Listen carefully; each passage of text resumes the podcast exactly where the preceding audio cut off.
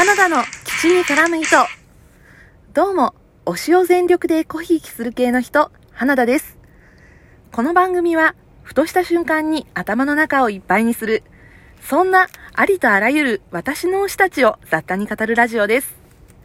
さて、今回は、お便りを2通頂戴しました。ありがとうございます。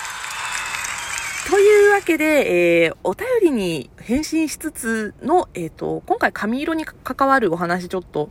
いただいたので、その辺の話を、話して何回言うんだ、話をしたいと思います。というわけで、まず早速お便り読んでいきましょう。R さんからお便りをいただきました。ありがとうございます。この間知り合った方とは思えない速さで仲良くしていただいてありがとうございます。こちらこそ本当にありがとうございます。もしライブされるときは、花田さんの料理ライブいつか聞いてみたいです。これからも配信楽しみにしております。さて質問なのですが、花田さんのアイコンについて、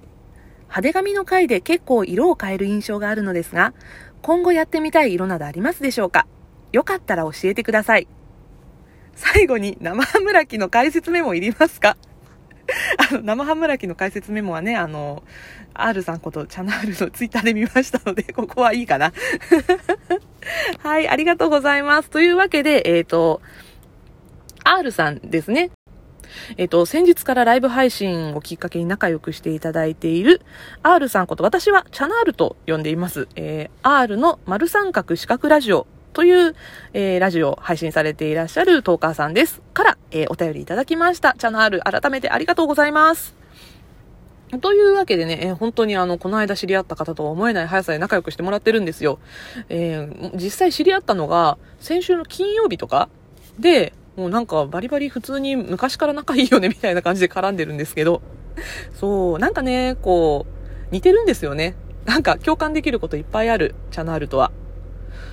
なんか、そんな感じの人です。で、あの、料理ライブきっかけ、あの、チャナールが料理ライブしてたところに私が入っていったのがきっかけで知り合ったので、私もいつかそのうち料理ライブしようかなと思います。料理かね、まあお菓子作りかなんかしながらちょっとダラダラ喋れる回あったらいいなとか思ってるので、ぜひするときは来ていただけると嬉しいです。というわけでですね、質問の件なんですけれども、えー、私のアイコンが、あの、今ね、ドキンパツなんですが、そう、私ね、私自身は今金髪じゃないですよ。あの、派手髪の回でちょっとお話ししたんですけど、インナーカラーをがっつり入れてる髪型です。で、あのー、そう、いろんな色をね、楽しんでるので、アイコンも色変えるかな。私ね、あの、アイコンの髪の色を変えるんだったら、次はグリーンにします。え、なんでグリーンかっていうと、あの、まあ、推しの影響ですね。私の最推し千葉雄大くんが、あの、長年髪の毛緑色に憧れているということを言い続けているんですよ。これはですね、あの、若い時に言っていたとか、それとか最近になって言ってるとかいうわけじゃなくって、本当に20代前半ぐらいのインタビューから、先日、えっ、ー、と、誕生日を迎えた後31歳になってからのインタビューでも、今でも緑がいいと言ってるんですよ。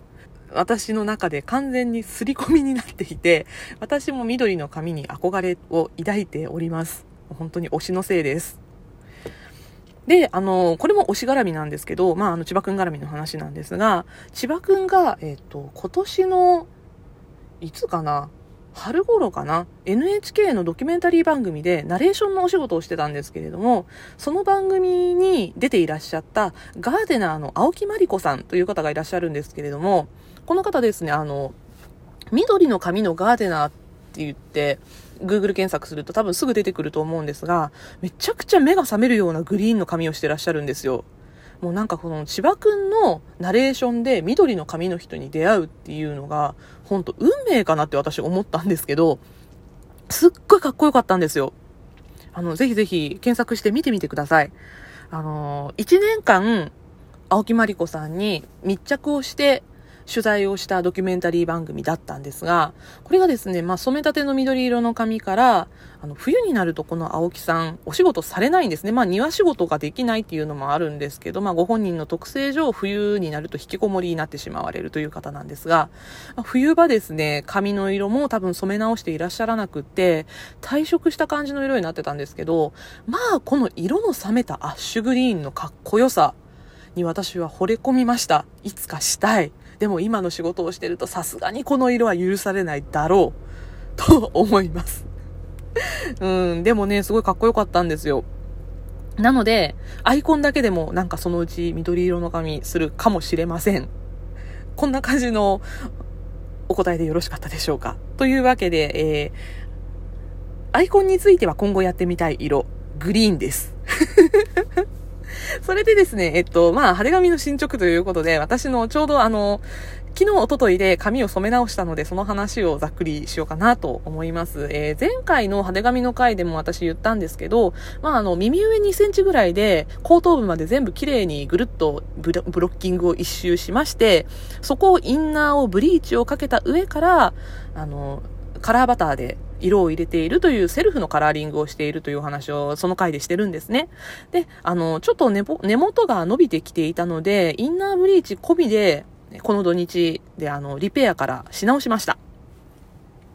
まあ、あの、リペアして、ちょっと下の方も、ブリーチする前からすると、やっぱりカラーバターの色が残ってたので、ちょっと軽くブリーチし直したんですね。なので、土曜日の夜から昨日の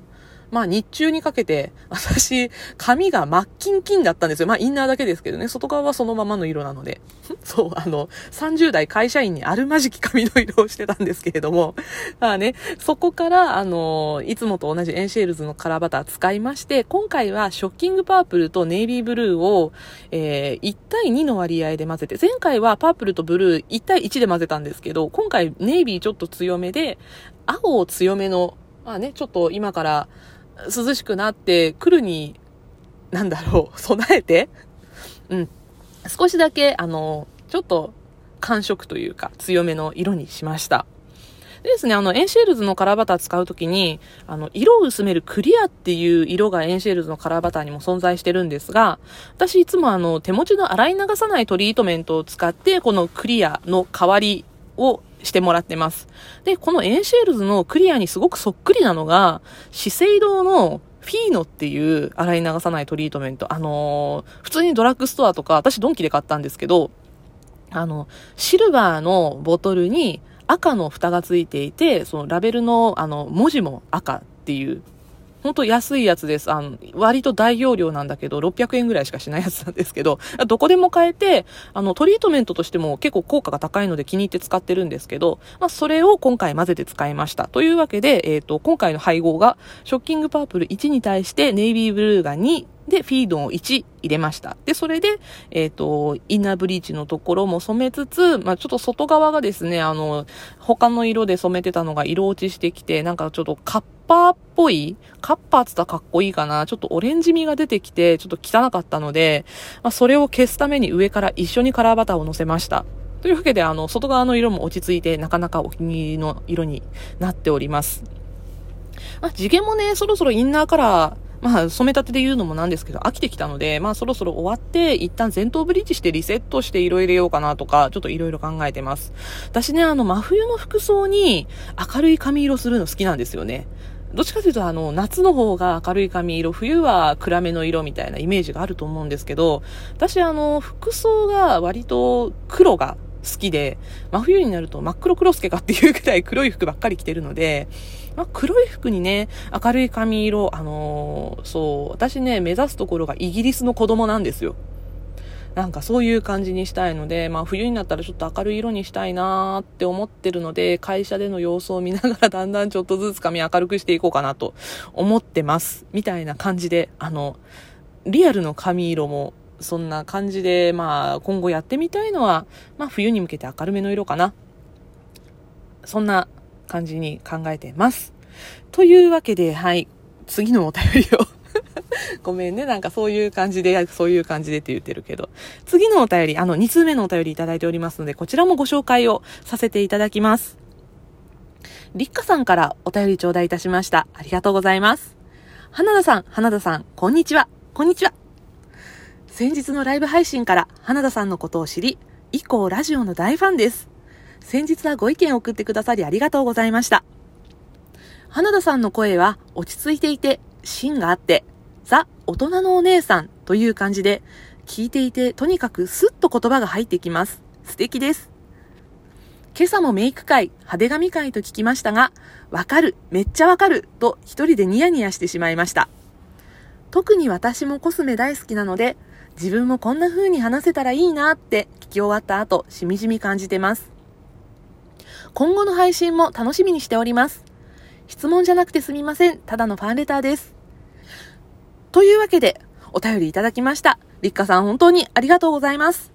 あのー、多分、立花さんがこのお便りを送ってくださったタイミング的に、私の初めてのライブ配信を、まあ、たまたま聞いてくださったのかなと思うんですけれども、あの、深夜にですね、グダグダのライブ配信をしたんですが、多分それですよね。それ聞いて、ラジオの大ファンですって言ってくれるようになるなんて、立花さんあれですね、天使ですね、きっと。本当にありがとうございます。あの、めちゃくちゃ褒めていただいて、もうマジであの、恐縮甚だと言った感じでおります。あの、大人のお姉さんだなんて本当年齢だけですからね、ごまかされないでくださいね。いや、でもあの、派手髪会とか、私もメイク会すごく気に入ってて、あの、本当に自分が化粧しながらダラダラ喋っただけなんですけど、メイクについてまだまだ話したいことありますので、そのうちまた配信するかなと思います。そしてあの、リッカさんもコスメ大好きということで、ぜひ、あの、私もリッカさんのラジオの方拝聴しておりますので、あの、コスメ会ありましたら喜んで聞かせていただきます。というわけで、えー、今回はお便り2通いただきまして、本当にありがとうございました。お便りいただきますと、今後の励みになります。ぜひぜひ気軽に送ってください。